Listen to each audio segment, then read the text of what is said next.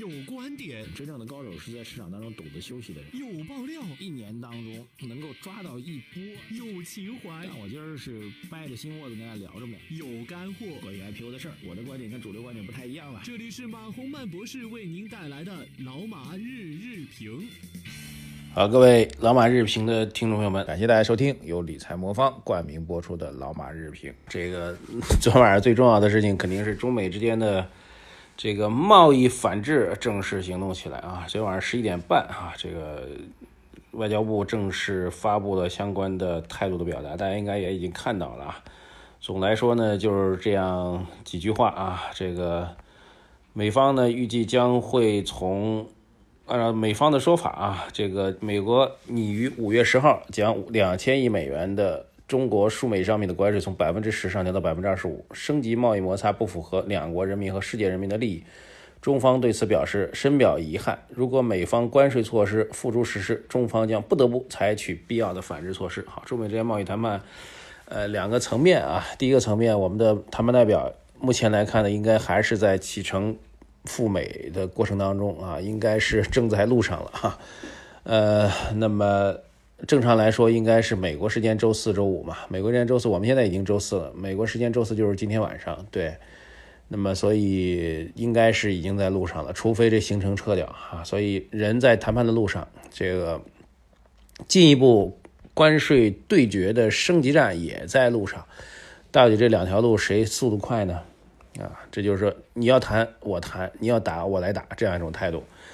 总来说呢，实际上从我们所了解到的关于中美之间贸易摩擦的所有的核心点，应该是双方到了一个最后较劲儿的一个地步啊，双方的各自的底线现在正在被触及、被碰击。那么确实谈的比较艰苦啊，但是大家知道，在二十年前还有另外一个谈判也谈得很艰苦啊，那就是中国加入世贸组织的时候。中国加入世贸组织需要多个国家认可中国相关的资格，其中跟美国谈的是最为最为艰苦的啊！美方当时贸易代表也是这个横挑鼻子竖挑眼，呃，中间比这次还要戏剧啊！是谈判中间直接摔案而出啊，拍案而出啊，甩门而出啊，也有过的，最后也还是谈成了，因为没办法，对于美国来说，当时其实就想通过这个。因为当时的美国跟现在美国也是一样的，贸易关系上是一样的。一方面希望通过贸易条件的谈判遏制你这个国家的利益，让我美国获得更大利益；另一方面呢，他又不可能设特地特别的失去掉中国这样大经济体啊。当时当然这个入世谈判的时候，中国的经济体排名可能已经是第四、第五吧。那现在中国已经第二大经济体了，那让美国彻底和第一大经济体和第二大经济体之间彻底断绝贸易关系也是不可能的。啊，所以拍案而起，甩门而出，最后的结果呢，双方还是在最后的关头达成了相关协议。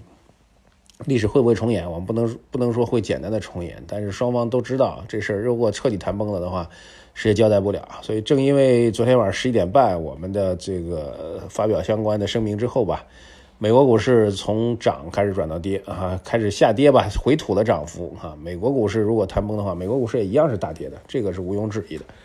毕竟这么两大贸易体真的是合则两利，这个所谓分则两败啊，毋庸置疑。总之吧，两条路在进行当中。现在对于 A 股市场影响呢，短期的影响肯定还是有的，但是比这个推特事件偶然突然出来要要要要很多。推特事件比较突然，在上周末出来了啊，这个其实市场已经有心理预期了，反而现在倒比较淡定了。